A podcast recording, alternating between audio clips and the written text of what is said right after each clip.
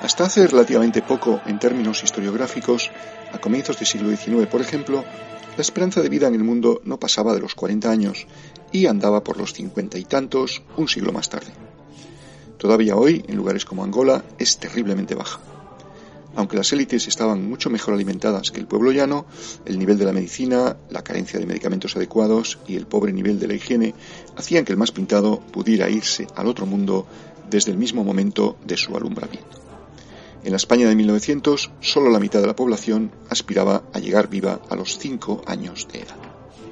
En nuestros días, la mortalidad que ha creado entre los ancianos la COVID-19 nos ha devuelto un poco a aquellas épocas y de paso ha contribuido a difundir una imagen injusta y deprimente del anciano como alguien prescindible e incluso sacrificable.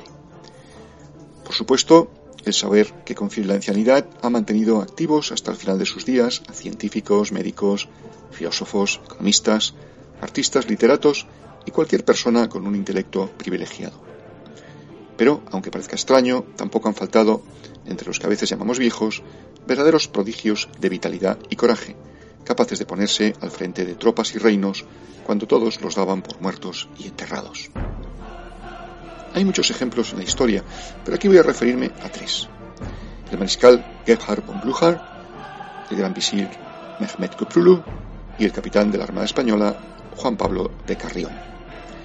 El mariscal Blücher, nacido a mediados del siglo XVIII, fallecido a comienzos del XIX con 77 años, fue el líder militar más veterano de cuantos participaron en las guerras napoleónicas.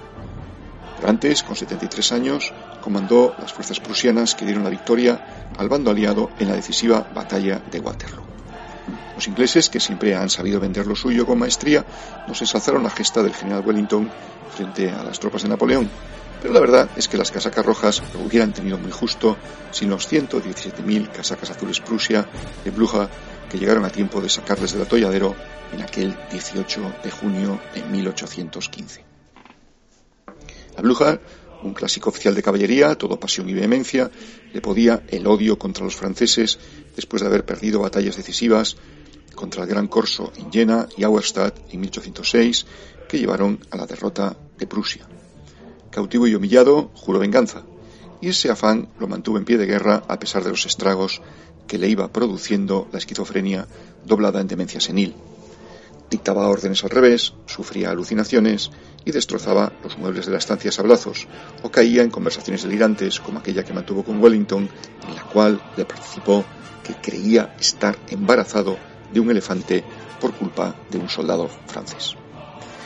Aún así, y en contra del parecer de parte del Estado Mayor prusiano, Blucher participó en la batalla, llegó a Waterloo al frente de sus tropas y se metió de lleno en el combate a lomos de su caballo.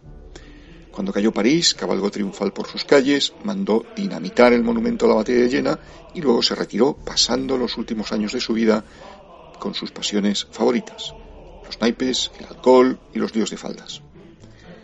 Vayamos hacia atrás en el tiempo. Si ya era toda una hazaña derrotar a Napoleón con 73 años desde la primera línea de batalla, ¿qué decir del hombre que levantó el decadente imperio otomano también con la misma energía diabólica, pero en el siglo XVI? Mehmet Köprülü fue sacado de su retiro para ser nombrado gran visir y poner orden en el caos que era entonces el imperio.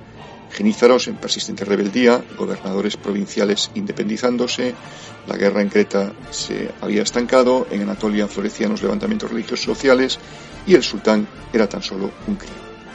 Kuprulu se ganó el apodo de El Cruel. Campañas represivas, asesinatos de Estado, purgas y ejecuciones jalonaron los cinco años que estuvo en el poder hasta su fallecimiento con 78 años de edad. No todo fue mano dura. El gran visir expandió la flota, mandó construir fortificaciones, estabilizó el imperio y evitó un marasmo sangriento.